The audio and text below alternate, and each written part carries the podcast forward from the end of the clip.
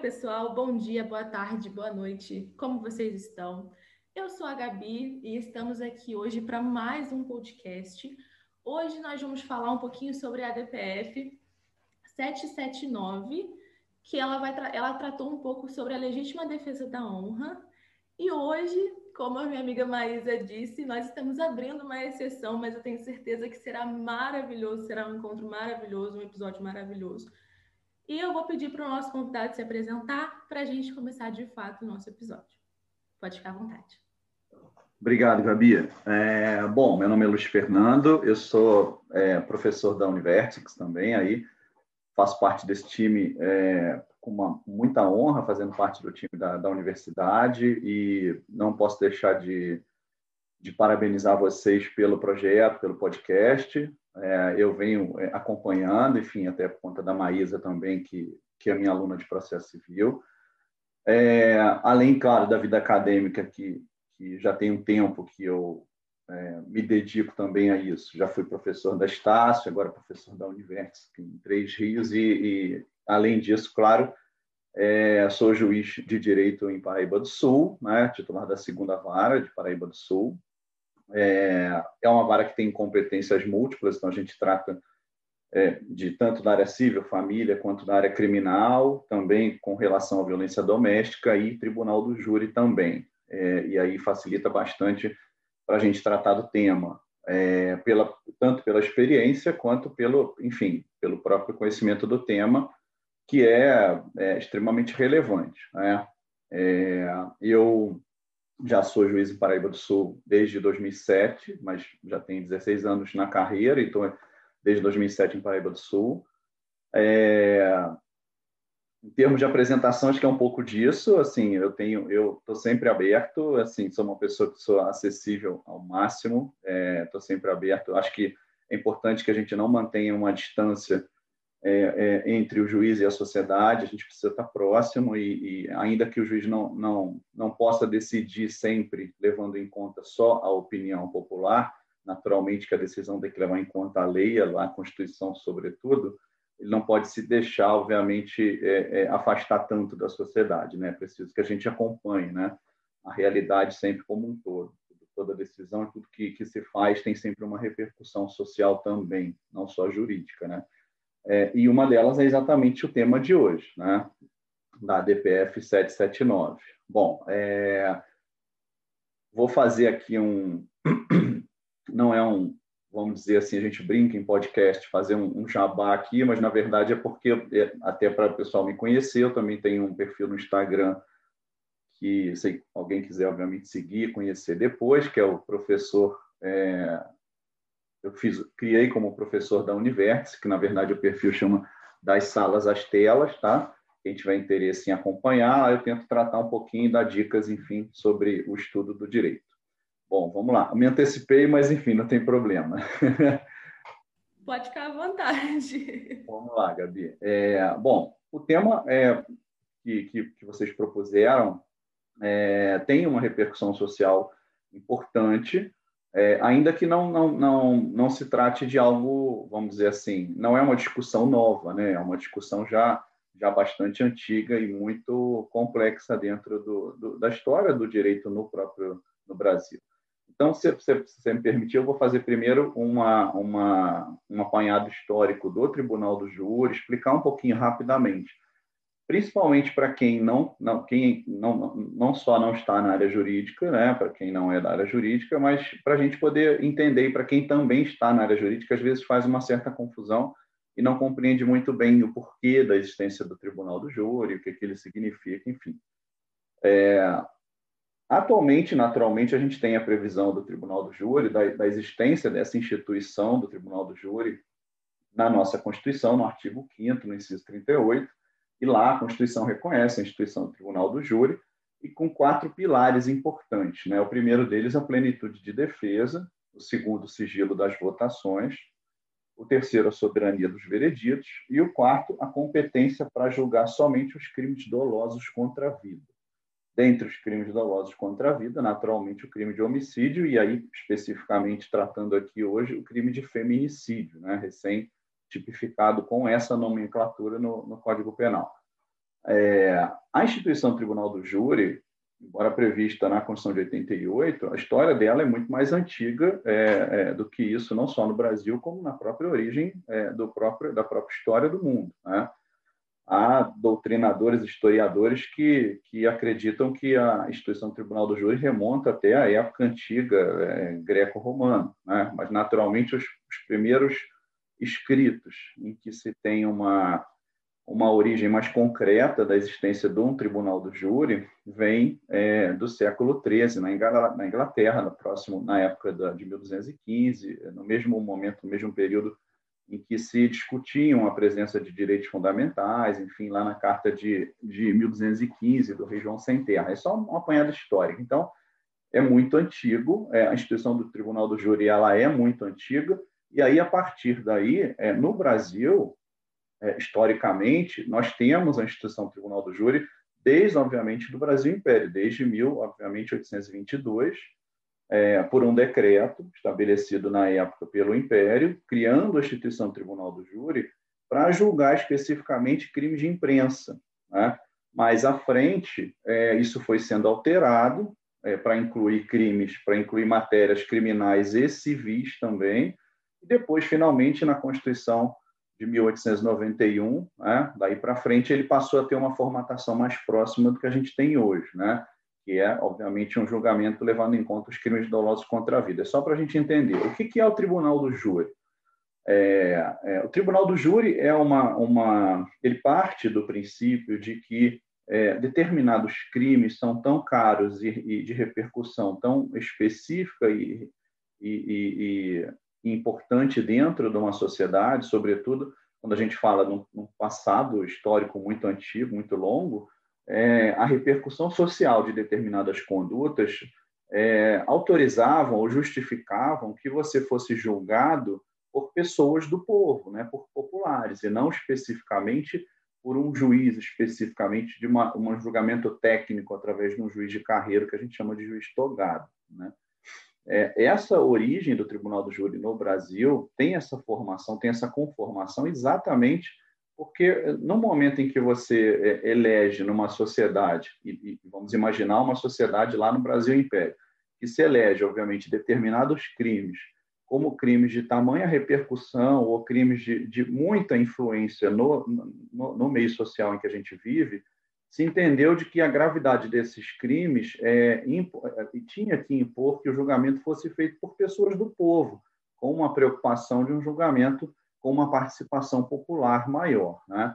Essa é a origem do Tribunal do Júri no Brasil e, naturalmente, também no mundo. A ideia é que o, o, você seja julgado pelos seus pares, né? por aqueles do povo, da própria sociedade da qual você está inserido. Que se entende que o julgamento seria mais justo é, se fosse feito dessa forma, dando uma participação maior na sociedade, já que é um crime que repercute tão negativamente. Né? E aí, naturalmente, que na formação que a gente tem hoje, esses crimes são os crimes dolosos contra a vida. O que é o crime doloso contra a vida? São todos os atos é, intencionais né, é, contra a integridade, é, é, é contra a vida, né, contra a própria vida da pessoa. Então, quando você chama de crime doloso, você está falando, obviamente, de um ato intencional de alguém que é, obviamente, praticado contra a vida de, de, outrem, e aí a gente inclui aí não só naturalmente o homicídio, mas a gente tem outros crimes no Código Penal, mas o que a gente tem, obviamente, como, como mais comum, né, e, e o que mais se leva ao tribunal do júri, é, claro, o crime de homicídio. É, o crime de homicídio, naturalmente, está previsto no artigo 121 lá do Código Penal. É, ele que leva ao tribunal do júri, então, é essa intenção dolosa de alguém praticar o crime com a intenção é, de atentar contra a vida de alguém. Se o crime se consumar, a gente chama de homicídio consumado e ele vai a júri. Mesmo que não seja consumado, a gente chama de homicídio tentado, ele vai a júri também. Né? O resultado aí não interfere na competência do júri. Bom, é, você pode me interromper, tá, Gabi? A hora que você quiser, se de repente alguma coisa que você queira acrescentar, ou, ou, às vezes fica alguma dúvida, ou de repente não ficou bem explicado, tá? Bom, a instituição, então, do Tribunal do Júri, ela convive né, com o que a gente chama de plenitude de defesa, tá lá no, esse é o primeiro pilar do nosso, da nossa Constituição, quando fala do Tribunal do Júri, convive com essa ideia de plenitude de defesa desde, obviamente, é, do início da, da instituição do Tribunal do Júri. Né? A gente tem lá os outros três pilares, que é o sigilo da votação, que é uma preocupação de você garantir que o jurado seja preservado intimamente na escolha que ele vai fazer, né? É, a soberania dos vereditos, que é um outro pilar importante, que diz que a decisão dos jurados ela é soberana, que qualquer alteração, obviamente, que seja feita deve necessariamente passar por outro júri. Não é possível, por exemplo, você mudar a decisão de um júri através de um recurso. O máximo que você pode fazer é anular aquele e fazer outro. Isso é o que a gente chama de soberania de veredito. Né? Se eventualmente você tem um resultado de condenação ou absolvição, ou a defesa ou a acusação recorrem, fazem um recurso para o tribunal, né? o tribunal não vai poder modificar a decisão e inverter. Né? Tribunal vai poder se entender que houve algum erro, algum vício, ele vai anular aquela decisão e vai mandar de novo para outro julgamento pelo tribunal do júri. Isso é o que a gente chama de soberania dos vereditos. Né?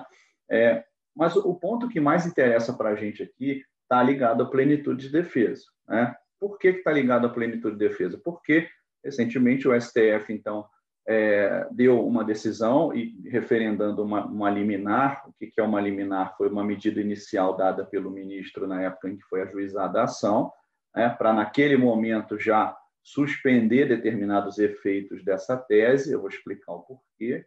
E aí houve, então, a, a, o plenário todo, por unanimidade, os, todos os ministros do Supremo referendaram, então, essa liminar. Uma DPF é uma ação constitucional que se leva ao Supremo Tribunal Federal, é, especificamente neste caso, quando há uma preocupação é, de controvérsias de teses é, jurisprudenciais, né, controvérsias sobre a aplicação da lei dentro do Brasil.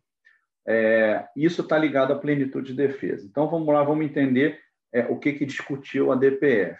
Né? A gente está vendo aí na imprensa a discussão a respeito da, então, legítima defesa da honra. Para a gente entender o que, é a legítima defesa da honra, a gente já entendeu mais ou menos o que, que é a instituição do júri e a importância dela. Né? É, dentro da ideia da, da, legítima defesa, claro, naturalmente, a gente tem a previsão no nosso Código Penal, né? e não poderia deixar de ser de ser dessa forma, né? Nós temos a previsão no Código Penal, lá no artigo 22, da existência, né? desculpa, no artigo 23, da existência da exclusão de ilicitude, né? que aí, na verdade, obviamente, quando você pratica um crime, e, e, esse, e nesse momento que você pratica um crime, ou seja, você produz um resultado, né? você agiu, acabou mesmo que intencionalmente produzindo um resultado criminoso, por exemplo, a morte, mas você o faz, por exemplo, em legítima defesa, Naturalmente que se isso se, se comprova, a lei garante a você né, a absolvição, entendendo de que se exclui a ilicitude desse fato, ou seja, esse fato deixa de ser considerado crime, porque a, a defesa, obviamente, é um instinto natural de sobrevivência do ser humano, né? Então, essa é uma das, uma das hipóteses que a gente tem de exclusão de ilicitude, que a gente chama. É, você se defende exatamente para conservar o seu instinto de sobrevivência quando você tem o quê? Uma agressão contra você na, ou na iminência de sofrer alguma agressão ou atentado contra você. Então, isso é, na verdade, uma, uma, uma, um princípio que decorre da própria natureza do ser humano, do instinto de sobrevivência de cada um. Né?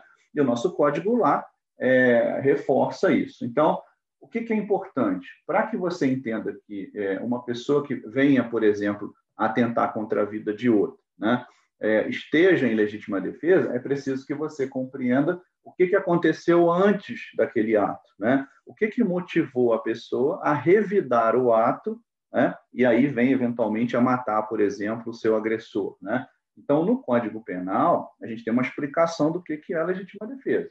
Então, a legítima defesa pelo nosso Código Penal, pelo artigo 25, entende, obviamente, de que você está com a intenção de repelir ali nesse momento uma agressão injusta, né? que pode ser atual naquele momento ou iminente, ou seja, que está prestes a acontecer.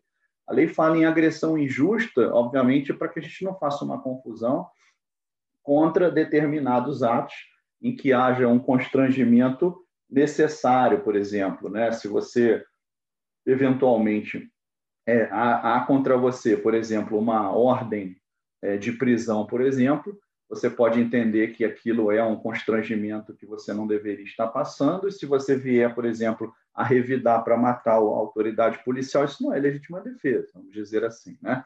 Então é importante que a gente entenda que a agressão ela tem que ser injusta, né? E naturalmente na sua concepção de vítima, né? Às vezes você naquele momento ali tem a concepção de que é injusta aquela agressão e ela sendo injusta você então repele de alguma maneira, né? Você se defende. Claro que isso é, é isso é um outro detalhe que pode ficar até para uma outra discussão, né? Você discutir o que é injusto, o que não é. O ponto importante é, é quando você se vê é, em perigo, você tem a tendência de reagir. Então, a legítima defesa ela está lá prevista na nossa lei e ela é muito clara quando ela fala, obviamente, e em agressão né, atual ou iminente, ou seja, ela está preocupada com a sua defesa da sua própria integridade física ou até da sua própria vida, né? É, ela não está, obviamente, ali naquele momento no, no código transferindo isso para uma esfera emocional, né? No sentido de é, em defesa, obviamente, da sua imagem, da sua honra, objetiva ou subjetiva. Ela não traz esse elemento ali no Código Penal, né? Mas a tese da legítima defesa da honra, ela na verdade é uma tese que surgiu, né, na, nos tribunais na década de 70 no Brasil, exatamente pela concepção patriarcal, né, e a concepção a gente hoje chama isso de machismo, né, naturalmente, porque isso é uma discussão atual, mas a gente tinha uma concepção é, de uma família patriarcal é, é, até em função da cultura, da tradição que nós vivíamos, né? Tradição essa que não que, que o Brasil traz como como reflexo do restante do mundo, né? É, daquilo que a gente seguia e a nossa própria lei, né? Da época, ela tinha essa mesma concepção, né? O próprio casamento era considerado né, pelo Código Civil da época, um contrato em que a, a, a relação, de alguma maneira, tinha uma espécie de dominação, né, entre aspas. Né? Quem é o chefe da relação era o homem. Né? Então, naturalmente, essa questão da igualdade de gênero ela ganha força com a nossa Constituição de 88, e naturalmente tinha que ser assim. Né? Mas a nossa sociedade ela se formou culturalmente com essa visão de que o homem era é, o chefe da, da família, da relação, e muito mais do que isso, né? que o homem tinha uma, um certo, uma certa relação de poder mesmo, de hierarquia em relação à mulher. Né? Isso criou na, na sociedade brasileira, propriamente dita, na década de 70, uma espécie de, de justificativa moral para que o homem repelisse, por exemplo, uma, uma traição da mulher, um crime de adultério, através da força, por exemplo, até através é, é, do homicídio. Né? Isso, essa tese foi desenvolvida nos tribunais naquela época, exatamente porque a sociedade, é, de alguma maneira, tolerava é, é, que o homem teria, de certa forma, a sua honra prejudicada, sua imagem de homem violada, quando a mulher, obviamente, é, de alguma maneira, descumpria, entre aspas, vamos dizer assim, as suas obrigações de mulher no casamento. Por quê? Porque o código, próprio Código Civil da época estabelecia né, uma série de obrigações conjugais, né, principalmente para a mulher, muito mais para a mulher do que para o homem. Essa diferença era clara. Né? É, havia o que se chamava na doutrina e na jurisprudência na época do débito conjugal, né? É, no sentido de que o, o, casamento poderia até ser anulado, o homem poderia pedir anulação do casamento se não houvesse relações sexuais. Né? Então, para você ver, se a mulher não se colocasse, vamos dizer assim, disposta às relações sexuais com o marido. Por quê? Porque se tinha é, a, a, visão da sociedade da época de que era uma obrigação da mulher, como mulher, naquele momento, servir né, a essa, é, vamos dizer assim, a esse anseio sexual do homem naquele momento. Então, isso, isso é, é, veja, não sou eu que estou colocando, isso é uma questão da sociedade da época que motivou a lei que nós tínhamos na época, né? que é natural. A lei é sempre um reflexo da sociedade daquele momento. Né? Quando a lei muda, também é natural que seja um reflexo de uma, de uma sociedade que tem a tendência de se, de se modificar. Então, isso é para a gente entender né, como é que era a sociedade da época. Isso chegou à tona, essa discussão da legítima defesa da honra, chegou à tona num caso muito famoso, conhecido no Brasil, o pessoal que é mais novo, claro que não acompanhou, mas isso tem, tem bastante informação na internet, que foi o assassinato da Angela Diniz em Búzios, né, que é o caso conhecido como caso Doca Street. Tá? Quem não conhece, depois dá uma olhadinha lá, porque ele, por que, que ele ficou tão famoso? Primeiro que Ângela Diniz era uma personalidade considerada extremamente de uma repercussão social muito grande, uma personalidade que a gente chamava de, de uma da alta sociedade mineira da época no Brasil, né? de uma de uma sociedade obviamente com essa formatação cultural que a gente está falando, e ela era uma mulher, é, vamos dizer assim, que tinha um comportamento para a época considerado um comportamento é, excessivo, um comportamento libertino. Por quê? Porque, de alguma maneira, era uma mulher que defendia os seus próprios interesses, que tinha a intenção de viver como ela achasse que era necessário, como nós pregamos hoje, né? Nada de anormal e nada de diferente do que deve ser, mas o fato é que a sociedade não tolerava uma mulher que tomasse certas iniciativas, uma mulher que agisse de maneira tão, hoje, chamado de liberal, na época chamado de libertino, né? Então, obviamente, sobretudo dentro desse conceito é, do relacionamento, né? Uma mulher que não se prendia ao homem que achava que o casamento, se o casamento não estava dando certo, ela se separava, buscava outro, enfim, que é uma coisa muito natural para hoje, né? Você não pode ser obrigado a ficar casado com quem você não quer. Só que para a época, a mulher que a gente chamava desquitada, porque não existia o divórcio ainda no, no, no Brasil, o divórcio até veio depois em 77, é, na época a gente chamava de desquite, a mulher desquitada era muito mal vista na sociedade. Por quê? Porque, em tese, isso representava o que para a sociedade? Que aquela mulher tinha, é, de alguma maneira, violado aquelas regras do casamento, descumprido, e, de, e não servia mais para aquele homem. Então, ela desquitou, é porque aquele homem, obviamente, é, é, não, não, não, ela não servia mais para aquele tipo de relação. Então, ela passava a ser uma mulher mal vista na sociedade. E ela, na verdade, é, é, é, de alguma maneira, revolucionou esse pensamento. Por quê? Porque, de fato, ela não se importava com esse tipo de rotulagem e achava que não havia sentido ela continuar com uma pessoa que ela não tinha mais mais, obviamente, sentimento nenhum, que é uma coisa hoje que a gente entende como perfeitamente normal, né? É, e na época não se achava. Então, ela foi casada inicialmente, era uma pessoa da sociedade muito conhecida, em função da ser alta sociedade mineira, foi casada com o primeiro casamento, se separou, e aí passou a ser uma mulher que acabava sendo muito acompanhada pela mídia, porque era uma mulher já desquitada, né? teve naturalmente algumas dificuldades, alguns problemas depois por conta de guarda de filhos, visitação, problemas naturais depois de um casamento que se encerra. E aí uma pessoa que namorou outras pessoas, enfim, é, e tinha uma vida para a época considerada aquela vida mais libertina, muito liberal que uma mulher não deveria ter, né? O que, que naturalmente é, é um absurdo se pensar nisso hoje, mas na época era assim que a sociedade vivia. E aí ela acabou se relacionando com o Doca Street, que é um apelido dele, que Obviamente, ele também era uma pessoa da época é, é, do mundo aí da, da, alta sociedade carioca.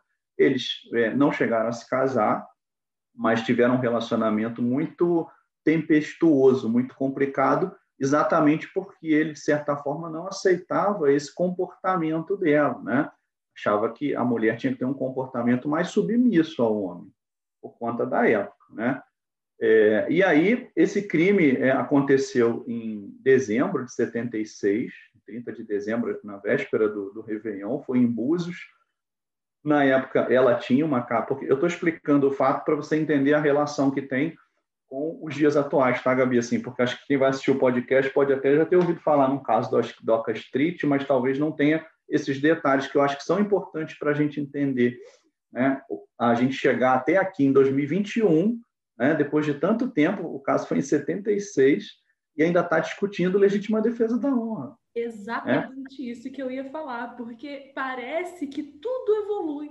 Só que quando a gente chega na legítima defesa da honra, isso, isso parou e a gente continua na mesma discussão e os homens eles continuam. É engraçado que na época eu, eu vejo que sempre está remetendo, ah, não, naquela época era um pensamento, mas até hoje a gente ainda vê muitas pessoas com esse pensamento, não, de que a mulher tem que ser submissa, de que a mulher tem que aceitar o que o homem fala, e sem justificativa nenhuma. Por que, que você não pode fazer isso? Ah, não, porque o homem falou que eu não posso, então eu não posso. Muitas mulheres ainda ficam presas nisso E muitos homens ainda acham que estão corretos com esse pensamento.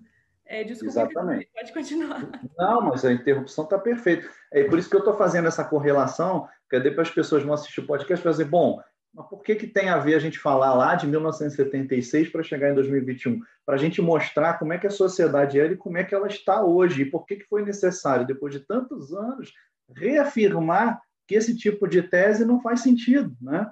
Então, por isso que é importante essa, essa, essa, esse passado histórico aí. E aí, na época, então, é, esse relacionamento deles muito difícil foi muito acompanhado pela mídia por conta de serem duas pessoas que estavam na mídia, que tinham muita repercussão. Então, isso acabou gerando um, uma repercussão muito maior do que se acontecesse com duas pessoas que, por exemplo, não tivessem qualquer imagem na mídia. Né? E isso acabou levando essa discussão a crescer tanto. Por quê? Porque aí eles, é, é, ela tinha uma casa em Búzios, Búzios na época ainda era distrito de Cabo Frio, hoje Búzios é um, é um município, né?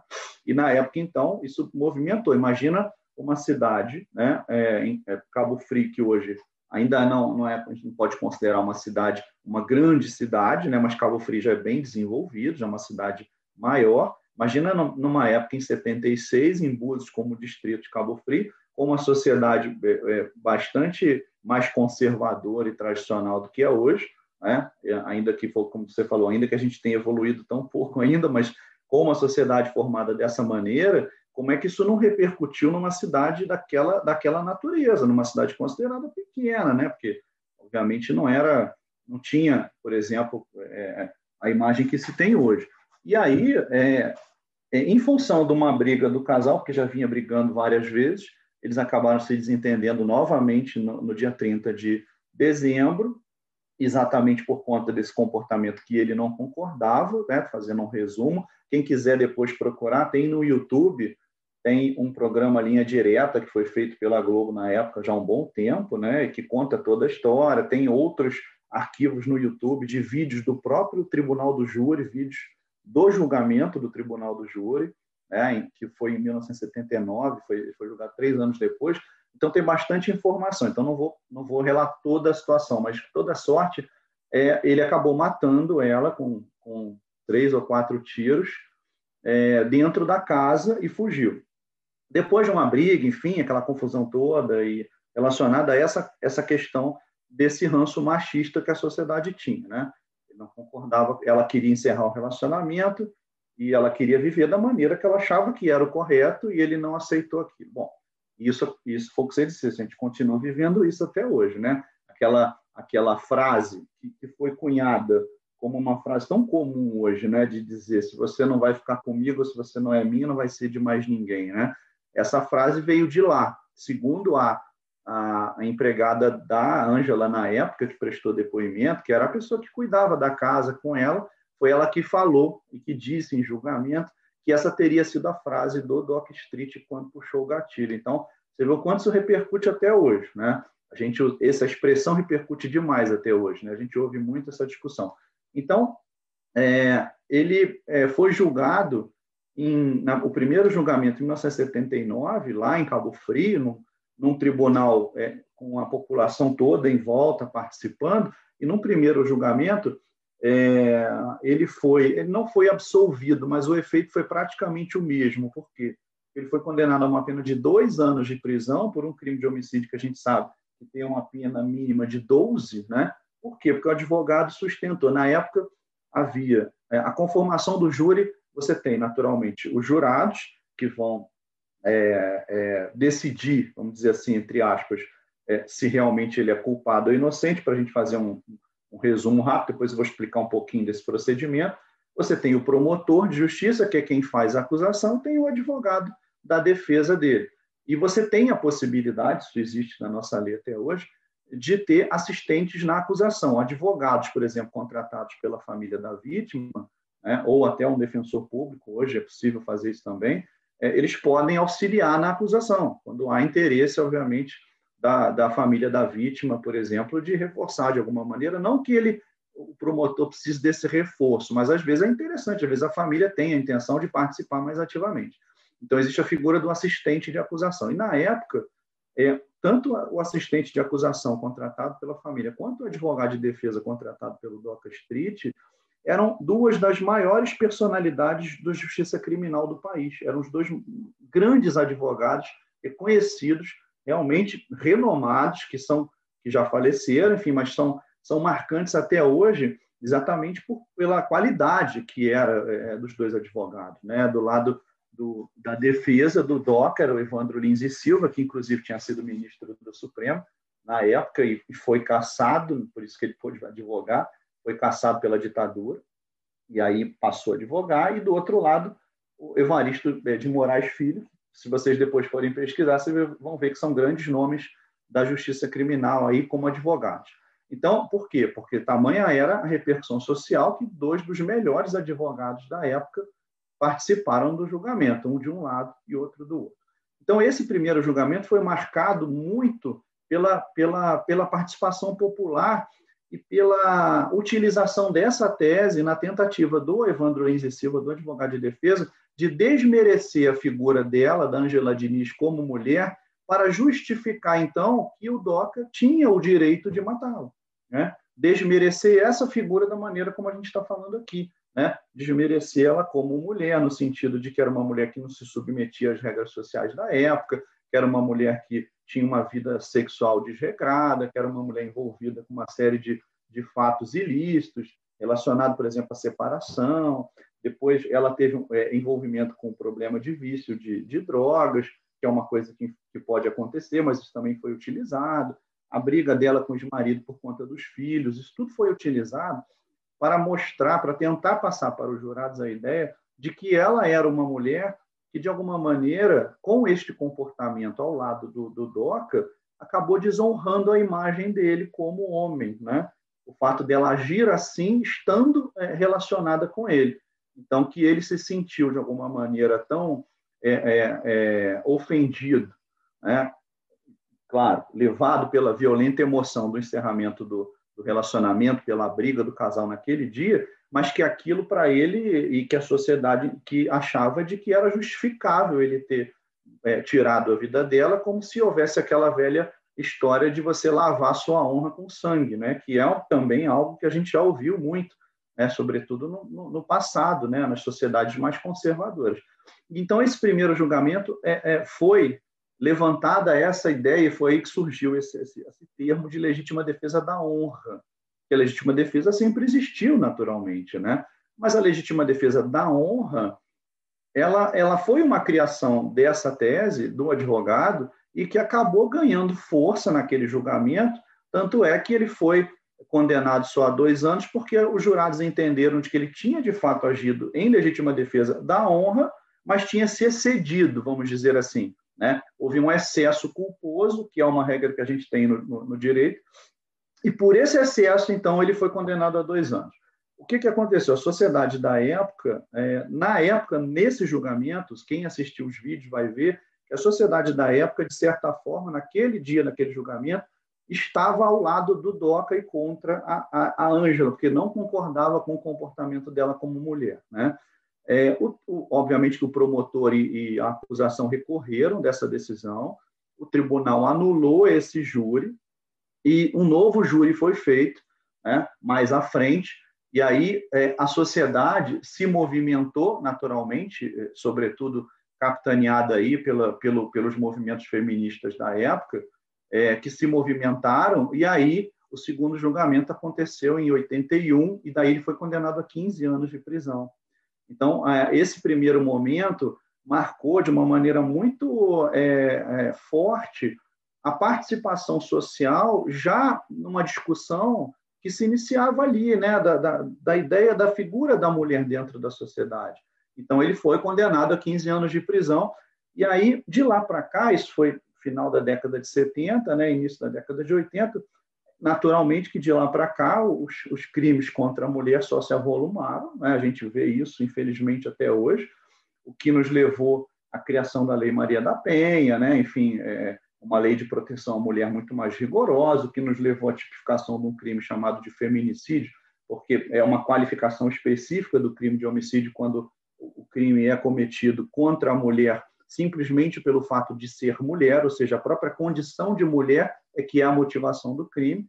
É, e, e, e para nossa surpresa, a gente chegou em 2021 com um Supremo Tribunal Federal precisando dizer que essa tese ela, ela é, de alguma maneira, indigna perante os valores da nossa sociedade de hoje. Né? Foi necessário que a gente chegasse até hoje e dissesse isso. E por que, que foi assim? Agora, é, é, é, quis fazer esse relato para a gente entender como isso aconteceu. Né? De lá para cá, a violência contra a mulher, é, infelizmente, aumentou bastante. Né? É, não foi o contrário, apesar da gente achar que a sociedade pode ter evoluído no sentido de ter uma Constituição que trouxe uma igualdade de gênero, uma preocupação né, de modificar essa conformação jurídica da figura da mulher, né, a preocupação da gente ter um código civil novo em que trata o casamento de uma outra forma, que não há mais aquela sociedade patriarcal, que não é mais o homem que é o chefe da relação. Ah, juridicamente, a sociedade se modificou bastante, sobretudo por conta da Constituição. Mas na própria sociedade, esse ranço ainda continua existindo. Né? Tanto é que nós temos aí um, um número imenso de crimes de violência contra a mulher que só se avolumam Sobretudo no ano passado, na pandemia, a gente teve números assustadores, né? É, e, naturalmente, por que, que se entende assim? Porque a pandemia acabou nos, nos, nos obrigando a permanecer em casa, né?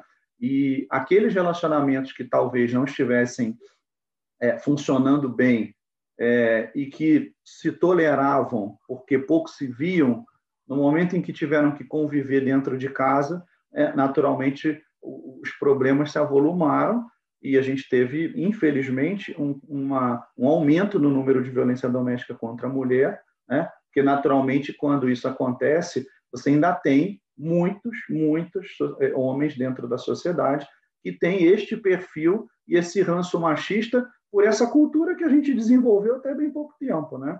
Década de 70 não é tão longe assim. Então, é, é, os homens, nós fomos criados por famílias né, que naturalmente viveram naquele, naquele período. Então, a nossa criação é toda baseada nessa sociedade machista. Então, até hoje é assim. Né?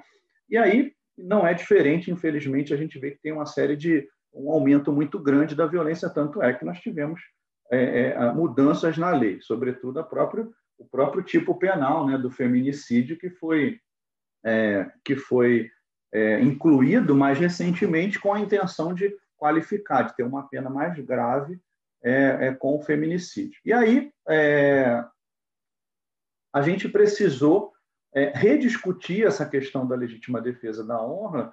Por quê? Porque, ao contrário do que a gente poderia imaginar, é, ainda que talvez não fosse a regra, né, mas havia sim, ainda havia no Brasil, é, até o momento da DPF do Supremo, ainda havia é, absolvições pelo Brasil sustentadas pela tese da legítima defesa da honra.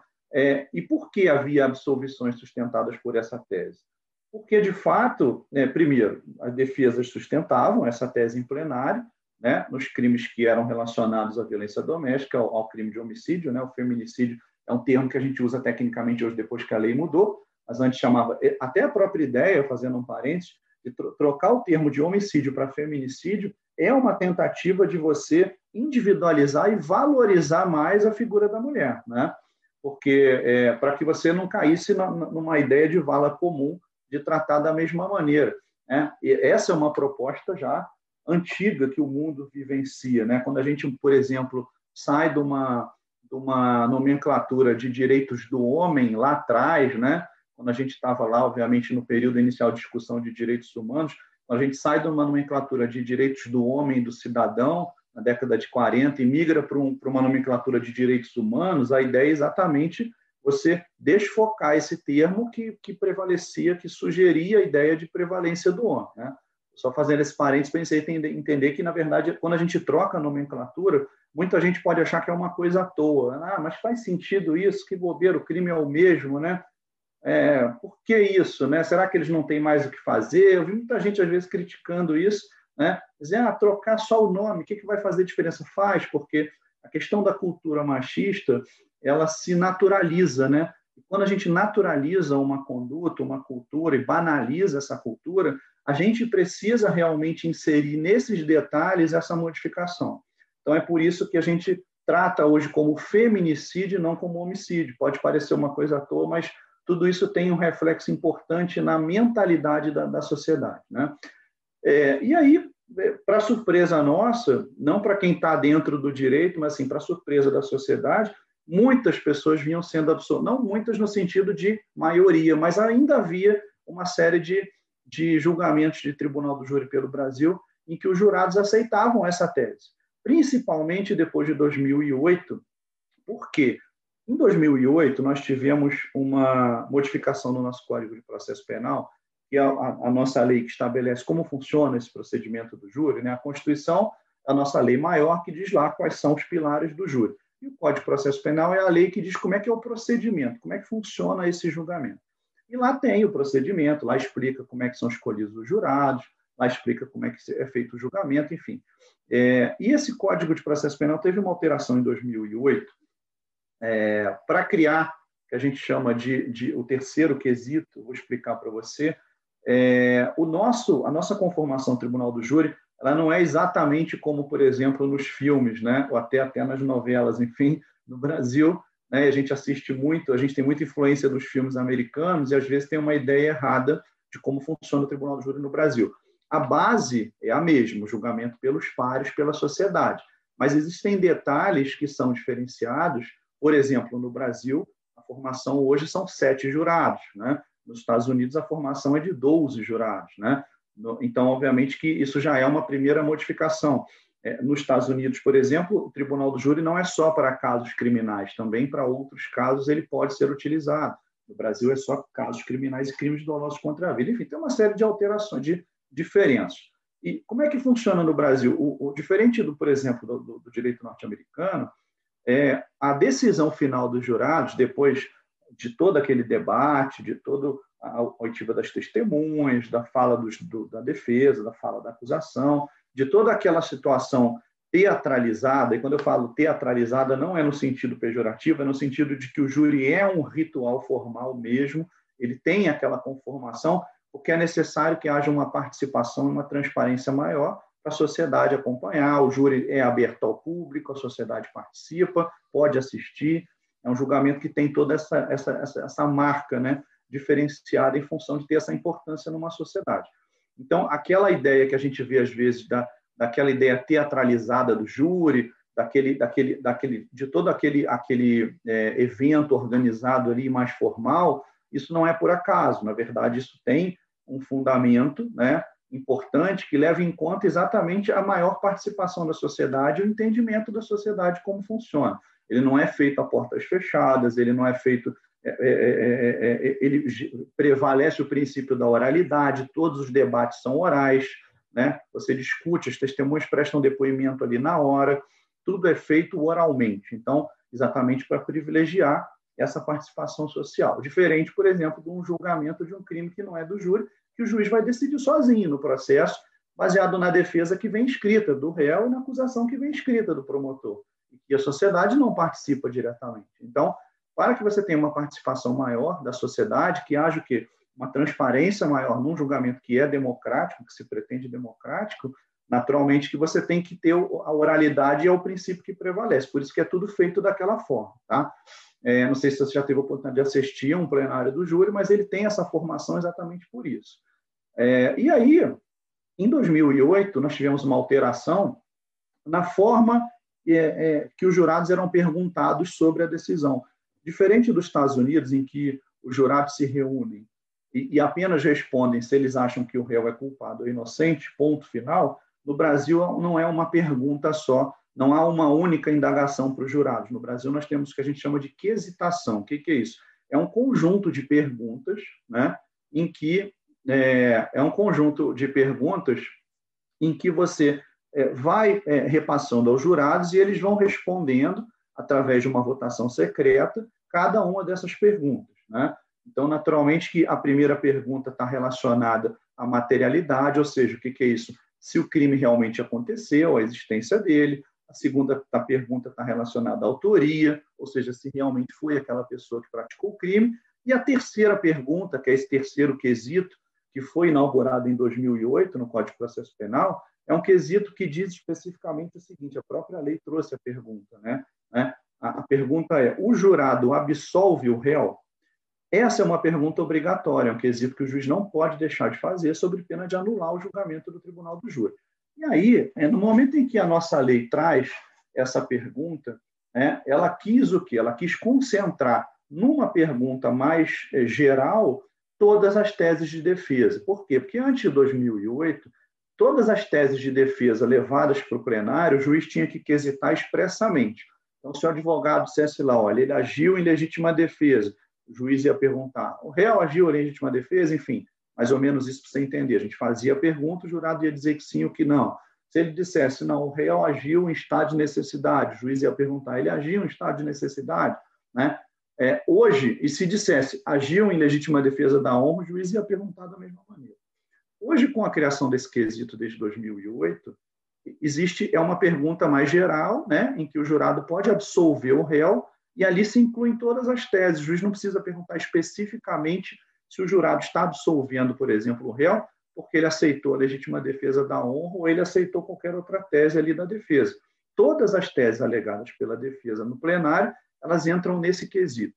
Esse quesito que é o terceiro quesito, que é a, a pergunta que o juiz faz aos jurados. Então, esse questionário é feito secretamente depois que o plenário é suspenso, depois que todo mundo é ouvido, acaba a instrução toda, depoimentos, o promotor faz a alegação dele, a defesa faz a alegação dela, né? E aí, naturalmente, o, o, o, plenário do júri é esvaziado, porque essa votação é secreta para preservar aquele pilar né, do sigilo das votações, e só quem participa é o juiz, né, a defesa e a acusação. E os jurados, naturalmente. Né?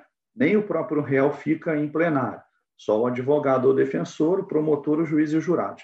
E os próprios jurados votam através de uma votação secreta para que nem o juiz, nem quem está presente ali naquele momento saiba qual foi a decisão que cada jurado deu. Né? Naturalmente, são sete jurados, obviamente que a gente vai verificar ali o que, que a maioria, obviamente, quer, baseado na resposta que eles deram. E diante dessas respostas, a gente vai saber se vai ser condenado o réu ou não. É, esse quesito, terceiro quesito de o jurado absolve o réu, é um quesito considerado é, de, de maior força para a defesa, que é natural, e aí vem a questão da plenitude de defesa, né? o que é importante. É, quando a gente fala de plenitude de defesa, a gente tem que entender de que ela é muito mais ampla do que aquela ideia de ampla defesa que consta no texto constitucional. A nossa Constituição estabelece é, que todos têm o direito de defesa em qualquer julgamento no Poder Judiciário, né? inclusive até no próprio processo administrativo, fora do Poder Judiciário também. Nossa Constituição estabelece que o direito de defesa é, é é inerente a, a, a, qualquer tipo de acusação em qualquer processo que a gente venha a ser submetido. Todos temos o direito de defesa, seja em processos criminais ou não. Né? É, e aí chama isso de ampla defesa. A Constituição estabelece lá no artigo 5 que a todos é assegurado, é, por exemplo, a ampla defesa. Quando a nossa Constituição trata do tribunal do júri, e ela trata também no mesmo artigo 5 mas naquele inciso 38 que a gente falou, ela já não usou esse termo ampla defesa, ela usa o termo plenitude de defesa. Né? E esse termo plenitude de defesa, para a doutrina, e é natural que seja assim, né? alguns até entendem que a Constituição poderia estar tratando de forma é como se fossem sinônimos, mas de fato não é. Plenitude de defesa é uma coisa, ampla defesa é outra. A plenitude ela é muito mais ampla do que a ideia de ampla defesa. Pode parecer uma coisa estranha, mas não é. Quando você fala em plenitude, você está falando em uma coisa plena, integral. E a ampla defesa é a defesa, obviamente, que você deve garantir a todos, dentro de qualquer processo, o direito à defesa. Quando você vai para o júri, esse direito à defesa ele é tão importante no plenário do Tribunal do Júri que ele não chama de ampla defesa, a gente chama de plenitude. O que, que é isso? É, ele permite que você é, extrapole os argumentos unicamente jurídicos e técnicos e leve para plenário argumentos extrajurídicos, argumentos morais, éticos, filosóficos, religiosos, o que você, por exemplo, não poderia fazer num processo comum, né?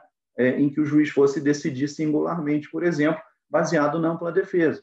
A ampla defesa é uma defesa técnica, jurídica, que você faz né? num processo, e o juiz vai se basear nela dessa forma. Né? Agora, no plenário do tribunal do júri, quem julga não é o juiz, quem julga é o povo, é o jurado. E o jurado não é técnico. O jurado julga com a sua íntima convicção. Por quê? Porque ele não tem que fundamentar o porquê ele está condenando o absolvendo, entre aspas, né? Porque tem aqueles quesitos. É, mas ele não tem que justificar. O voto do jurado é secreto, ele apenas diz sim ou não para aquelas perguntas. E o juiz só declara o resultado e aí condena, não condena, ou aplica a pena se ele for condenado, ou libera o réu se ele for absolvido. A única função do juiz é, é, é, nesse momento de solução do processo é apenas aplicar a pena caso os jurados entendam pela condenação.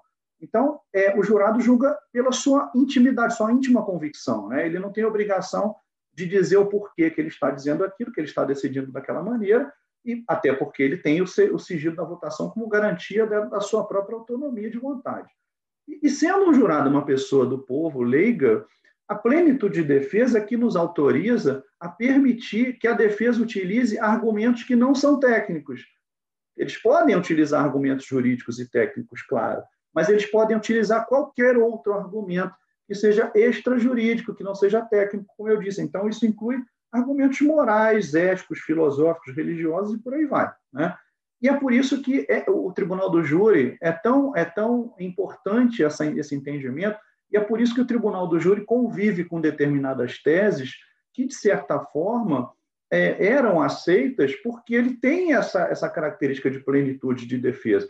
A plenitude de defesa, ela de fato, ela permite o lançamento de utilização de teses é, que tem um conteúdo ético-moral da sociedade da época, né? O que foi o que aconteceu na década de 70, né? Apesar da nossa Constituição ser de 88, as constituições anteriores já reconheciam o júri da mesma forma, então a ideia de plenitude de defesa é, não, não, não impedia que a defesa trouxesse, por exemplo, essa tese de legítima defesa da honra. Por quê? Porque ela é uma tese que estava o quê? É, é, é, é, calcada nos valores morais da sociedade da época. Então, não era impedimento que ela fosse aceita. Né?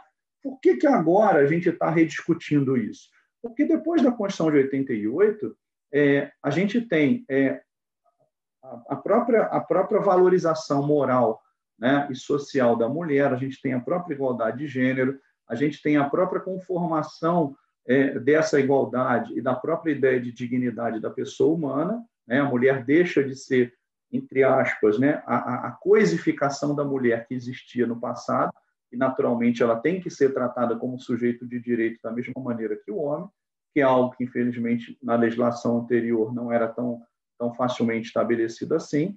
E aí, no momento em que você traz isso para a sociedade atual, com uma nova ordem constitucional, você começa a entender de que ainda existe, claro, a plenitude de defesa, sim, mas até que ponto eu posso alegar determinadas teses que sejam contrárias a esses valores que a Constituição trouxe atualmente. E aí, é, eu sei que eu dou uma volta muito grande, mas eu queria que ficasse bem didático o entendimento, tá? Então... Ótimo, de verdade, porque eu ia, eu ia perguntar até isso, porque como, como fazer para evitar que determinadas teses é, é, sejam, sejam levadas ao... Exatamente. Pois é, a, e a gente está falando de uma tese, que é a legítima defesa da honra, porque é uma tese que está em, em, discussão. Mas o fato é que qualquer outra tese, por exemplo, a gente migrar, sair um pouquinho disso. Você imagina um julgamento num plenário que acontece muito no Tribunal do Júri, é, e você a defesa utiliza a tese de que a vítima era um bandido, era uma pessoa com antecedentes criminais, e eventualmente você tem lá uma pessoa que é, é, é, é, tanto o autor quanto o, o agente do fato, o, o, réu, quanto a vítima são envolvidos, por exemplo, em, em crime organizado, algo nesse sentido, são envolvidos em, em questões criminais, e, e, aí a defesa às vezes sustenta de que aquele que morreu também era bandido e tenta desmerecer a figura da vítima. Isso acontece muito, né? Por quê? Porque a nossa sociedade, infelizmente, eu acho infelizmente, porque eu acho que todos têm o direito de defesa e o direito à vida. A gente julga os fatos, né? Quem julga, obviamente, é, se a gente deve é, é estar vivo ou não, não, somos nós, é Deus. Então, os fatos têm que ser julgados. Então, eu lamento que a sociedade às vezes tem essa postura de dizer que então bandido bom é bandido morto, por exemplo, né? E aí não vai nenhuma é, concepção ideológica política, não. Isso é uma questão da sociedade, não tem nada a ver com o momento atual. A sociedade já dizia isso antes, né? Agora, é, é, é mais ou menos por aí, né? Você sustentar de que a, aquela pessoa que está lá réu no tribunal do júri tinha o direito de matar o outro porque o outro era um bandido. Um exemplo, né? Não é que ele tenha agido em legítima defesa, é uma outra tese, né? E essa tese acontece, viu? Essa tese acontece também. Talvez ela não tenha tanta repercussão quanto essa é, do, da legítima defesa da honra, exatamente por, porque essa mexe com uma questão muito mais importante, óbvio, né? Que é a figura da mulher, que é natural que seja, né? E a gente hoje vive um momento é, de preocupação grande com o resgate desse valor da mulher. Então, naturalmente, que essa tese da legítima defesa da alma é, repercute muito mais. Mas a gente vê isso. E aí, é, o jurado, como ele julga intimamente, é, aqui, se aquele jurado tem essa mesma, esse mesmo pensamento, ele vai responder ao quesito lá de o jurado absolve o réu da maneira como ele vê a sociedade. E você não vai saber se realmente ele se ele adota essa tese ou não, mas o fato é que se ele tem uma conformação moral, religiosa, filosófica, que ele acha, por exemplo, que a mulher tem que apanhar, ele vai decidir assim, né? E isso é fato, porque o jurado que está sentado ali, ele vem da sociedade. Como a nossa sociedade está toda ela é, ainda é, é, com esse ranço machista muito incrustado dentro dela, você pode ter jurados sentados ali que podem achar que o réu tem razão de ter matado a mulher porque a mulher agiu assim, como vão ter vários que vão achar que o réu tem razão de matar o outro, que o outro era um bandido. Veja, então, essa é uma questão muito delicada. E, e, se a gente não chegasse a discutir isso no Supremo da maneira como foi, ficaria muito difícil da gente obstar ou impedir o uso dessa tese no plenário. Por quê? Porque você não consegue saber intimamente o que pensa aquele jurado. Né? Então, você, existe uma, uma, uma, é, uma prática comum no, no, no, nos julgamentos, é que a própria lei autoriza você como é que funciona a escolha dos jurados, né? A gente tem uma lista anual, que nós publicamos por edital e nos jornais da cidade, das pessoas que são convocadas para participar dos tribunais do júri que vão acontecer no ano seguinte. Então, a gente faz uma lista, a gente faz essa lista baseado em informações que a gente coleta dos órgãos públicos e dos, dos setores privados da sociedade. A gente manda ofício para os bancos, para as escolas, para os serviços públicos, enfim, para todos os lugares para tentar trazer o máximo de participação social pedindo que as pessoas se voluntariem para serem jurados e pedindo que sejam qualificados esses nomes. Né? Resumidamente é isso. E aí a gente pega essa lista, publica. Por que, que ela é publicada? Para que a sociedade tenha ciência de quem são os jurados que vão servir no ano seguinte. A ideia é que a gente tenha uma lista grande, porque a gente vai, pode ter julgamentos o ano todo, não dá para ter uma lista só de sete que vão ser, obviamente, porque você vai ter sete são jurados naquele processo. Você precisa de jurados para o ano inteiro, né? Então, naturalmente que essa lista normalmente ela tem uma regra na lei e a lei estabelece lá o número mínimo de, de jurados dependendo da, do tamanho da população de cada cidade. Nós em Paraíba do Sul trabalhamos com uma lista em torno de 100 pessoas. Então, é, eu publico aquela lista no final do ano anterior e aí no ano seguinte, quando eu tenho a necessidade de entrar em pauta um, um, um julgamento do júri, eu sorteio dentre aqueles 100, por exemplo, da minha lista lá. O meu caso é 100, por exemplo, no estado do Rio é mais, porque o município é maior, o estado, desculpa, o município do Rio é maior, Petrópolis, aqui onde eu moro, é maior, porque quanto mais habitante, maior é a lista. Então, eu pego lá e sorteio 25, a lei diz que eu tenho que sortear 25 jurados para servirem é, é, na pauta do júri que for designado. Então, eu tenho lá um processo, eu vou colocar aquele processo em pauta, e aí eu vou sortear esse sorteio. É um sorteio que é publicado, você tem que dar é, é, publicidade a ele, a defesa e a acusação participam, o juiz, um representante do OAB, enfim, é tudo publicizado para verificar que é feito de forma correta. O juiz vai lá e sorteia 25 nomes, que vão ser os 25 nomes que vão ser intimados para vir ao plenário no dia do julgamento, e desses 25, a gente vai sortear dentro do julgamento os sete que vão fazer parte do conselho, que a gente chama de conselho de sentença. É, então, nesse sorteio que é feito lá, já no plenário, você marca o dia do julgamento, é trazido o réu, vem as testemunhas, tem a defesa, a acusação, está lá o juiz, eu vou sortear sete. Esses sete é que vão julgar, propriamente dito. Né? Esses são os sete que julgam lá. É, dentro desses sete, eu vou, eu, vou, eu vou sortear naqueles que estão lá, dentro daqueles 25 que eu convoquei. Né? Por que, que você convoca 25? Porque, primeiro, nem sempre vai todo mundo. Às vezes pode ter um que teve um problema, tem uma justificativa. Né? E, segundo, que tanto a defesa quanto a acusação têm o direito de recusar até três jurados. Né? Nossa lei tem essa previsão, e essa ideia de recusa já é algo que existe desde lá do Império, é, é, é, um, é um, princípio que permite, então, é, a defesa e a acusação formar o conselho de sentença. O que é o conselho de sentença? É o que a gente chama dos sete jurados ali, são eles que vão decidir, né? que é um colegiado. Então, a gente chama de conselho de sentença. É, essa ideia de recusa, ela permite que você, acusação ou você, defesa, é, tente compor é, aquele conselho de sentença com aquelas pessoas que você acha, talvez, que tenham o perfil adequado para a tese que você vai sustentar. Né? E é natural, porque, como é, é do povo, como é o povo que está julgando, é legítimo pela lei e é legítimo que tanto a acusação quanto a defesa tenham a possibilidade, de alguma maneira, de escolher, não é escolher o jurado em si, mas tem a possibilidade de interferir na formação do conselho de sentença. Então, você imagina um julgamento é, com um crime de, de feminicídio em que você tem um, um, uma maioria de homens né, sorteados. Naturalmente que para o promotor isso pode ou não ser encarado como algo ruim, dependendo da sociedade que você está, dependendo daquela cidade, dependendo do, dos valores morais daquela, daquele local. Então, para a defesa, a mesma coisa, o contrário. Né? Então, a lei te permite recusar até três. Né?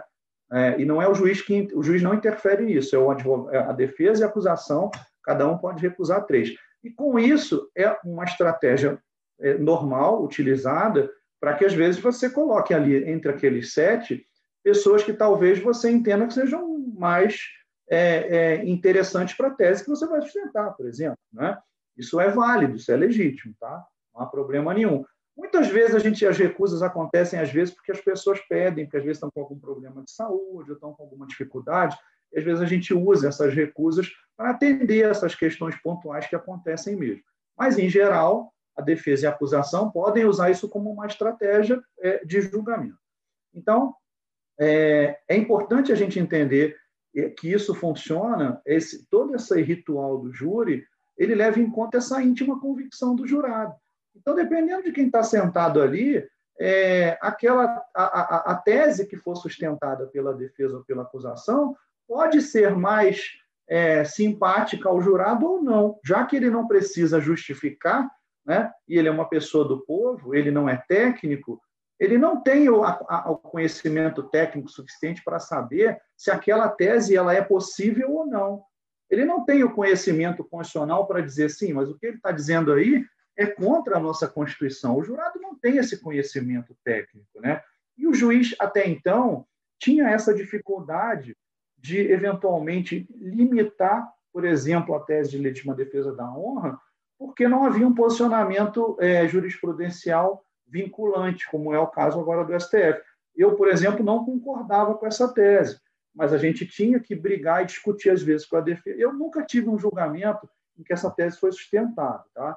Eu tive julgamentos plenário do Tribunal Júri de feminicídio já, em que, na verdade, é, o advogado não sustentou essa tese, mas o advogado usou em plenário é, uma série de, de depreciações à figura da vítima, da mulher. É, é por exemplo, eu lembro das palavras do advogado, isso me chamou a atenção, dizendo que é absurdo agora, no século XXI, agora com essa lei nova, a gente não pode mais bater em mulher, era um advogado homem. Para você ver é, é, o absurdo que a gente ouve no plenário do Tribunal do Júri, um advogado, isso em Paraíba do Sul. Tá? Então, veja, é, ele não sustentou a legítima defesa da honra porque o fato em si não, não era compatível com isso, mas ele solta esse tipo de alegação. Né?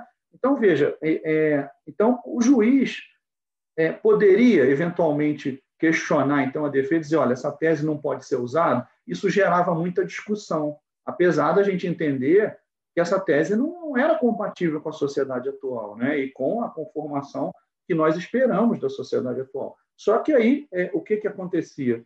É, apesar da gente achar que isso não era tão comum, infelizmente acontecia. Tivemos alguns casos no Brasil com essa controvérsia, né? É, e essa tese sendo utilizada e, e, realmente réus sendo absolvidos. E aí isso motivou, aí sim, a ser levada a discussão até o Supremo, através de uma DPF. A DPF é uma ação constitucional que tem, então, essa possibilidade de você levar controvérsias sobre a aplicação da lei, né? é, é, exatamente sobre essa interpretação, para que o Supremo decida qual é a aplicação, qual é a interpretação correta que tem que ser dada. Bom, então, apesar do tempo que eu levei para falar, mas enfim, agora a gente chegou no ponto específico do, da DPF 779, tá bom? Então vamos lá. É, no momento em que o Supremo se deparou com essa discussão, era preciso então que ele é, decidisse de maneira é, uniforme no sentido de, de, de, criar uma decisão vinculante e que fosse então uniforme para o país todo, para que a gente não pudesse mais, ou se ele entendesse que fosse o contrário, que poderia ser usado, enfim. Mas era preciso definir um padrão, né? porque a gente não tinha esse padrão. A gente tinha decisões variadas. Né? É, e aí o Supremo se debruçou sobre esse tema, e aí veio, então, enfim, é, essa decisão, é, reconhecendo de que a tese de legítima defesa da honra, né, ela não é tecnicamente, propriamente, a legítima defesa do Código Penal. Código Penal, quando fala em legítima defesa, ele fala de legítima defesa a injusta agressão atual iminente. Né? E, e, quando você fala em legítima defesa da honra, não é a sua honra que está sendo defendida. Na verdade, o que se, o que se prevê na lei, a exclusão de ilicitude, é a defesa da sua vida ou sua integridade física, e não da sua honra. Né? A violação da sua honra não lhe autoriza, obviamente, a responder dessa forma. Né? Ela, a defesa da sua honra autorizaria, por exemplo, a entrar com uma acusação de de crimes contra a honra, eventualmente pedir uma indenização, qualquer algo nesse sentido. Não é que você não tenha como defender sua honra, mas não defender sua honra desta forma, né? atacando a vida ou a integridade física do outro. Isso não faz sentido. E aí o Supremo, então, se debruçou sobre essa questão e, e deu, então, a decisão para dizer que a interpretação correta, então, né, dos artigos de legítima defesa do Código Penal deveria ser exatamente essa, para afirmar o entendimento de que essa tese de legítima defesa da honra é inconstitucional. Por quê? Porque ela contraria princípios constitucionais da dignidade da pessoa humana, da proteção à vida, da igualdade de gênero, né, de homens e mulheres, e aí conferiam uma interpretação conforme a Constituição aos artigos do Código Penal que tratam da legítima defesa, que é o artigo 23 e o 25, como a gente falou aqui. Ou seja, é, excluindo a legítima defesa da honra do âmbito desse instituto chamado legítima defesa. Então, não poderia, não pode mais a defesa, obviamente, né, em juízo, utilizar, seja direta ou indiretamente, essa tese de legítima defesa da honra ou qualquer outro argumento que induza o jurado a decidir baseado nesta ideia. Né? Tem, não pode ser uma coisa nem direta nem indireta. Né? Nem na fase pré-processual, ou seja, na fase do processo antes de chegar ao plenário, muito menos dentro do plenário. Os processos de tribunal do júri, eles têm uma primeira fase com o juiz, onde o juiz avalia se há indícios de crime doloso contra a vida, porque é a competência do júri. Se ele avaliar que sim, ele manda para o plenário para ser julgado. Né? Então, o que o Supremo fez foi exatamente referendar essa ideia e decidiu de maneira unânime, ou seja, todos os ministros concordaram com o relator que foi o Dias Toffoli, e se então firmou-se esse entendimento que hoje tem natureza vinculante. O que, que significa isso? Né? Se, eventualmente, essa tese for tentada de ser utilizada em plenário, o juiz não pode permitir que essa tese seja utilizada e deve imediatamente no plenário é, afastar a utilização dela, advertir, por exemplo, a defesa de que ela é inconstitucional e advertir os jurados que não devem julgar baseados nela, porque você não entra na cabeça do jurado. Então, você precisa ser firme nesse momento para o jurado entender de que aquela tese não é viável. E aí, como é que funciona isso? É, o júri ele é todo oral, né? E como é que a gente sabe que tipo de tese está sendo sustentada? Como é que a gente vai ver isso depois? Por quê?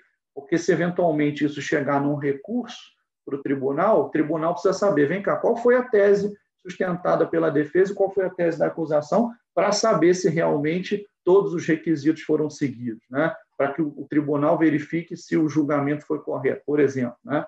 Como eu disse aqui lá no início, para você verificar se, o, se houve algum erro ou algum vício, o tribunal, na hora que fizer que julgar o recurso, vai anular e vai mandar ter outro julgamento, que foi o que aconteceu no caso lá do Doc Street. Né? não necessariamente com essa formatação de hoje, mas houve uma discussão semelhante. Na época não tinha essa decisão do Supremo. É, como é que a gente registra isso? O júri tem uma ata, né? É como se fosse uma audiência, é uma ata, em que o juiz relata ali tudo o que aconteceu no plenário, tudo. Né? E hoje, com a tecnologia, o júri ainda é gravado. No passado ainda não era, mas hoje ainda fica mais fácil. E o juiz relata nessa ata, por exemplo, né, a gente relata tudo: a hora que o júri é suspenso para almoço, a hora que volta, a hora que foi a testemunha, quem foi a testemunha, tudo é relatado ali. Os jurados que foram sorteados, os que foram dispensados, até o final. Né?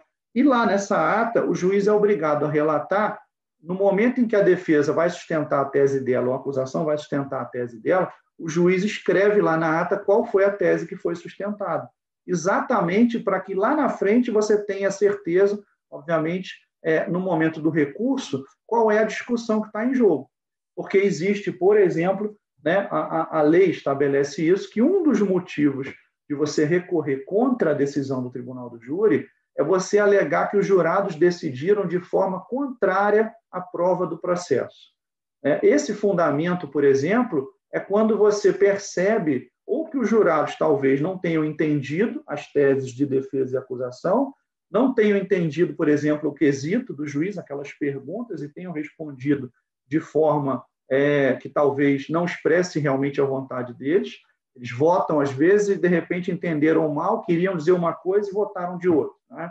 Para isso, você precisa ter as teses muito bem delimitadas, para você verificar, olha, o resultado é, do julgamento, daquela votação, ela pode, às vezes, ser totalmente contrária àquilo que se esperava das teses que foram defendidas no plenário. Não que você é, espera, claro, você espera ou condenação ou absolvição, mas não é nesse sentido.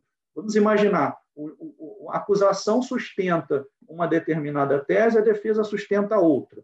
Né?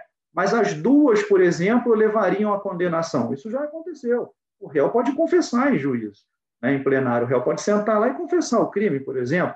Eu já tive vários processos que o réu confessou. Qual foi a tese da defesa? A tese da defesa foi de que ele matou, obviamente, agindo com violenta emoção, então sustentava uma redução da pena só, mas não sustentava absolvição, por exemplo. Né? Porque nós temos esse, essa regra no Código Penal. Quando você age motivado por violenta emoção, isso não exclui o crime. Aliás, esse também foi um dos fundamentos do, do Supremo, né? para mostrar que essa ideia de legítima defesa da honra, que está ligada intimamente a essa questão da violenta emoção do homem ali naquele momento, na sua sensação plena, vamos dizer assim, de, de macho ali, achar que pode, levado pela emoção, por aquela coisa cultural, matar a mulher. Então, o Supremo até mostrou isso, que ainda que você pensasse dessa maneira, isso não autorizaria a legítima defesa da honra. Por quê? Porque o nosso próprio Código Penal diz, no artigo 28, de que a violenta emoção não exclui o crime. Ela pode, eventualmente, reduzir a pena, porque quando você fala em violenta emoção, você, às vezes, pode entender que a pessoa não estava ali, talvez, é, é, é, não discernia completamente ou, ou, de certa forma, foi levada pelo fato, aquele calor do momento, a exagerar. Um exemplo, né? mas ela não exclui o crime. Ela dá, por exemplo, uma, uma diminuição, por exemplo, se for comprovada dentro dos requisitos legais, ela dá uma diminuição de pena. Então, imagine uma situação, eu já tive processos assim, a defesa não sustentou a absolvição, a defesa reconhecia que o fato tinha acontecido e o promotor também. Os dois sustentaram a tese, então, de condenação, só que a defesa queria uma redução de pena. E aí vamos imaginar, e aí vai o jurado e, absolve, por exemplo, o réu. Né? O jurado pode absolver em tese, ele está julgando baseado na sua convicção íntima. Mas essa absolvição mostra que talvez o jurado não tenha entendido bem ou tenha votado em erro. Então, isso é uma das hipóteses, por exemplo, que autoriza um recurso e o tribunal vai analisar se vai anular o julgamento. Porque o recurso diz, se ele julgar completamente contrário à prova dos autos. O que, que é isso? É contrário a todas as teses apresentadas. Por quê? Porque isso, a, a lei presume o julgamento foi viciado porque presume que o jurado talvez não tenha entendido as teses. E aí o julgamento deixa de ser um julgamento correto e justo. Né? Então, vamos fazer de novo para evitar realmente que tenha havido um erro que a gente não percebeu. Então, por exemplo, esse é um dos fundamentos de recurso, tá? para você entender. E aí, nesse caso da legítima defesa da honra, é, eu não tinha como questionar isso. Por quê? Porque se a defesa sustentava a tese de legítima defesa da honra em plenário, e o jurado absolvia, eu não podia dizer que o jurado tinha votado contrário à prova dos autos. Eu não podia dizer que o jurado não tinha entendido, porque a defesa tinha sustentado aquela tese. Né? Então, esse, essa lacuna que havia nessa discussão acabava criando essa, essa brecha né, para a gente ver alguns tribunais de júri do Brasil aceitando essa tese. Agora não se pode mais. E aí, como é que o juiz vai ter que proceder? Legítima defesa da honra, caso a, defesa. Aliás, não só a defesa, tá? porque a, a, a decisão ela vale para todos os participantes do processo. Serve para acusação, serve para a autoridade policial, serve para o juiz, serve para a defesa. Todos nós ali não podemos mais aceitar esse tipo de tese, né? Cada um dentro da sua função. É, então, como é que vai funcionar? A partir do momento que essa tese for é, ventilada ali em plenário, seja até de maneira indireta, subliminar, o juiz vai ter que, obviamente, advertir né, a defesa, por exemplo, de que aquela tese não é aceita e vai advertir os jurados e vai constar isso na ata. Ou seja, se lá na frente o jurado, por exemplo, absolver, isso pode até ser motivo de recurso de anulação. Por quê? Porque você pode, você já vai ter demonstrado ali de que houve um problema ali no julgamento. Então, essa tese é inconstitucional, ela não pode mais ser utilizada. E por que, que ela foi tida como inconstitucional? Né? Veja, o acórdão, que é a decisão, que é acórdão é exatamente termo técnico da decisão, quando você tem a decisão dada por um órgão colegiado, né? Há uma decisão colegiada do Supremo, de todos os ministros, a gente chama de acórdão. Esse acórdão são 89 páginas, então é óbvio que não dá para a gente aqui trazer todas as concepções que foram tratadas ali, mas o acórdão faz um, um processo histórico né, dessa situação da mulher, traz um processo histórico, obviamente, da questão do machismo. Todos esses fundamentos, todas essas questões que nós trouxemos hoje no podcast, estão lá no Decisão do Supremo, nesse acordo, como fundamentos éticos, morais, filosóficos da, da, decisão, além dos fundamentos técnicos que foram esses que eu trouxe. Né? E qual a importância disso? É, e por que, que isso gerou e pode gerar discussão hoje? Porque algumas, alguns doutrinadores se levantaram contra a decisão do Supremo, entendendo de que isso violava a, o pilar da plenitude de defesa do texto constitucional, né? Porque afinal de contas, se a plenitude de defesa me permite qualquer tese, né, mesmo uma tese não técnica e extrajurídica, né, é, eu estaria, em tese, limitando o direito de defesa. Essa foi a grande discussão que vem se, que, que, se trouxe depois da decisão do Supremo. Mas eu sou bem honesto, isso me parece minoria, eu vi poucas questões sendo discutidas assim, eu vi poucos artigos de doutrina dizendo isso. Na verdade, a grande maioria que eu vi, todos foram aplaudiram a decisão do Supremo, né? É, e até os, os grandes doutrinadores do tema aplaudiram, mas realmente, é, é, democraticamente, a gente sempre tem que entender que há pessoas que podem não concordar. Né? Mas o fato é que a não concordância não vai mudar a situação. Mas então, é, a e aí vem a grande questão, é, tá, Gabi? Assim, para a gente final e concluir aqui, depois eu abrir aí para as tuas perguntas, enfim. A grande questão é a plenitude de defesa, né, que é essa instituição plena de defesa dentro do Tribunal do Júri esse, esse instituto, esse nome é, é, vincula essa ideia do Tribunal do Júri. A plenitude de defesa, ela é ou não é absoluta? Né? Essa é que é a grande questão. E de onde sai essa discussão? Exatamente, por exemplo, aqui dessa decisão do Supremo. Sempre se entendeu, antes dessa decisão, de que ela era absoluta, que ela permitia qualquer tese. Por quê? Porque ali você tinha que, de alguma maneira, defender o, o, o réu da melhor maneira possível que o advogado entendesse que melhor maneira é essa. Né? E aí, você até colocou no início, né, esse limite, por exemplo, entre a gente falar de defesa técnica e autodefesa. Né? O plenário do Tribunal do Júri é o único que, obviamente, valoriza a autodefesa.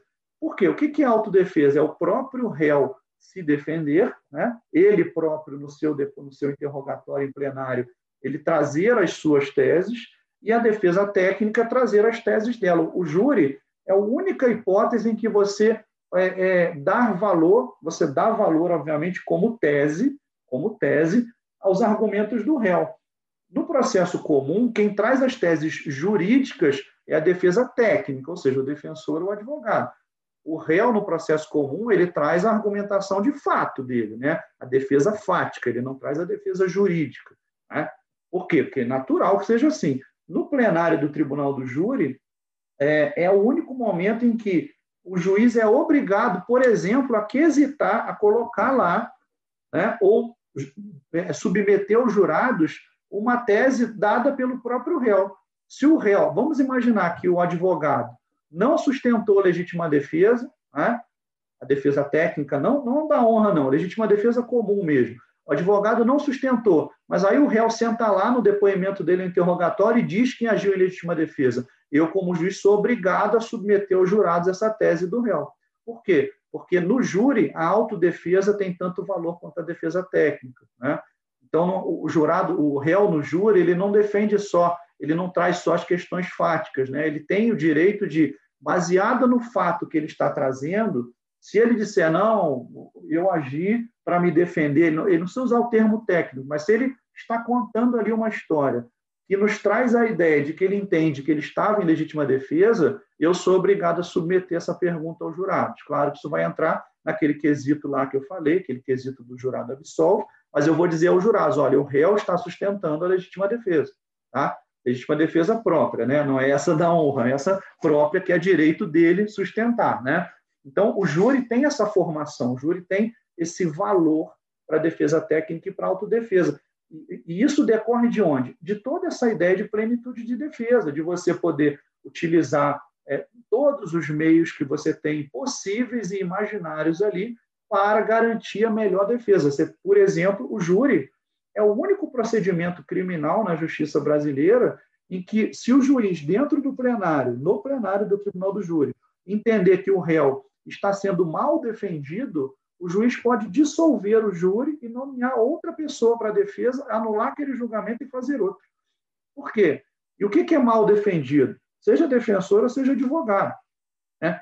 É o juiz verificar de que o réu está indefeso, ou seja, que a defesa técnica dele não é suficientemente correta a ponto de garantir é, que ele tenha o mínimo de defesa no processo. Claro que isso é uma situação excepcional, já aconteceu várias vezes, mas assim, não é a minoria, mas isso é muito difícil, é muito complexo, mas a lei tem essa previsão. Se o juiz perceber, por exemplo, que a, que a defesa que o advogado está fazendo está é, tá extremamente distante do mínimo razoável, e aí mínimo razoável não é o advogado, por exemplo, negar os fatos ou não. A questão técnica mesmo, né? Você, todo mundo tem o direito à defesa e, e o, o, direito à defesa começa, por exemplo, na, na, exigência de que seja cumprido o devido processo legal. Né? Às vezes, um jurado, uma vez, num processo, me perguntou, lá no plenário do Tribunal do Júri, depois que a gente ia iniciar a votação, ele me perguntou e virou para o defensor público e falou assim para ele: Olha, você não acha difícil você vir aqui defender um réu acusado de homicídio, sabendo que ele é culpado, enfim, você não acha que isso não faz sentido? Se perguntou para o defensor público, né? Porque o jurado às vezes tem uma impressão natural da população, dizer, poxa, mas essa pessoa aí fez, praticou o crime, né? ele é bandido, aquela concepção da sociedade. E aí ele pergunta, não é difícil você vir aqui e saber que você está defendendo um bandido? Eu falei, expliquei para ele, não, não é dessa forma. Na verdade, ele não está aqui para defender o bandido, ele está aqui para garantir que esse, entre aspas, bandido, seja julgado de forma justa, ou seja, dentro do que a lei determina. Ainda que ele seja condenado, mas que ele seja condenado dentro do devido processo legal. Então, quando o juiz, por exemplo, percebe que nem esse devido processo legal, de alguma maneira, ou esse, essa mínima defesa técnica, ela está sendo falha, por exemplo, ou porque a defesa, de alguma maneira, é, não se desincumbiu desse ônus de defender o réu da mínima forma possível, o, a nossa lei diz que o juiz pode encerrar o julgamento ali, dissolve todo o julgamento, marca outro e sai aquela defesa e entra outra, para você ver a amplitude dessa plenitude de defesa no direito. Né? Então, é por isso que essa discussão é complexa, é por isso que alguns é, é, não concordaram com a decisão do Supremo, porque disseram que a plenitude de defesa ela é tão, tão íntegra, tão plena, integral e tão plena, que não poderia nem permitir que o Supremo trouxesse esse, dessa decisão. E, na verdade, eu não concordo. Eu acho que a plenitude de defesa, é, é, é esse teor absoluto dela, ela está intimamente ligada aos valores constitucionais. Né? A partir do momento Qual é o limite da plenitude de defesa, já que ela não é técnica? São os valores elegidos, eleitos ali pela nossa Constituição. E aí o maior deles é a dignidade da pessoa humana. Né? Então, enfim, dei essa explanação. Quem for ouvir o podcast vai cansar de tanto que eu já falei, né? Mas, enfim, agora eu abro, fico à vontade aí para o que você quiser perguntar. Não, para mim foi ótimo. Além, eu acho que vai ser uma aula para muita gente. Além de, de ser um episódio, vai ser até uma aula mesmo, porque muitas, muitos termos e muitos conhecimentos que a gente tem é, é fora do direito, eles estão, eles acabam sendo um pouco distorcidos, né? E aí é. a gente tem essa ideia, e por isso que eu acho que, que esses casos de aceitação da tese de legítima defesa, defesa da honra era, era aceito, porque a nossa sociedade, e eu acho que eu até falei isso lá no início, que geralmente a sociedade modifica o direito, mas em alguns casos parece que o direito ele acaba evoluindo, igual nesses casos da nossa garantia da igualdade entre a mulher e o homem, mas na sociedade a gente não vê isso. Nos casos de, das pessoas que falam que bandido bom é bandido morto, também não. A gente não consegue olhar para isso ainda. Mas, assim, para mim foi ótimo. Todas as minhas perguntas, elas foram respondidas. Eu fiz, uma, eu fiz várias anotações aqui para perguntar e, e todas as minhas perguntas foram respondidas. Eu gostei demais. É muito engraçado como que eu tenho 21 anos e até pouco tempo, até uns 5, 6 anos atrás, eu também achava que isso era normal, que defender essas coisas, ah, legítima defesa da honra é normal, é nossa criação. Os meus pais, meus filhos, eles criam a gente assim. Só quando eu comecei, é, a, a, internet, é, ela é muito ruim, mas ela é muito boa. Ela, ela é muito boa, mas ela é muito ruim também, depende do, do caso. E quando eu comecei a ler sobre isso, comecei a, a, me, a me identificar e a pesquisar mais sobre o movimento feminista, enfim, sobre a sociedade como um todo, que a gente começa a mudar a nossa, o nosso pensamento e a nossa cabeça. E eu acho que isso é muito bom, porque dentro da minha família é, é a criação. Tem coisas que a gente nem, nem consegue discutir, por exemplo, com a avó, com o avô, mais, porque é a criação, não tem como a gente mudar a cabeça deles. Mas a gente vê que isso vai, isso vai passando de geração em geração. E o nosso, um dos nossos objetivos é tentar cortar isso aos poucos, né? De forma clara, de forma é numa conversa para tentar mudar o pensamento das pessoas, nada brigando, porque a gente não chega em lugar nenhum mas todas as minhas perguntas foram respondidas. Nossa, estou muito feliz, de verdade, foi ótimo. Tenho certeza que ninguém vai cansar, porque foi maravilhoso, foi muito bom mesmo. Muito obrigada. Para quem não sabe, esse podcast está sendo gravado num sábado, 10 horas da manhã. Então, assim, muito obrigada pela disponibilidade. Estou é, muito feliz mesmo. Obrigada.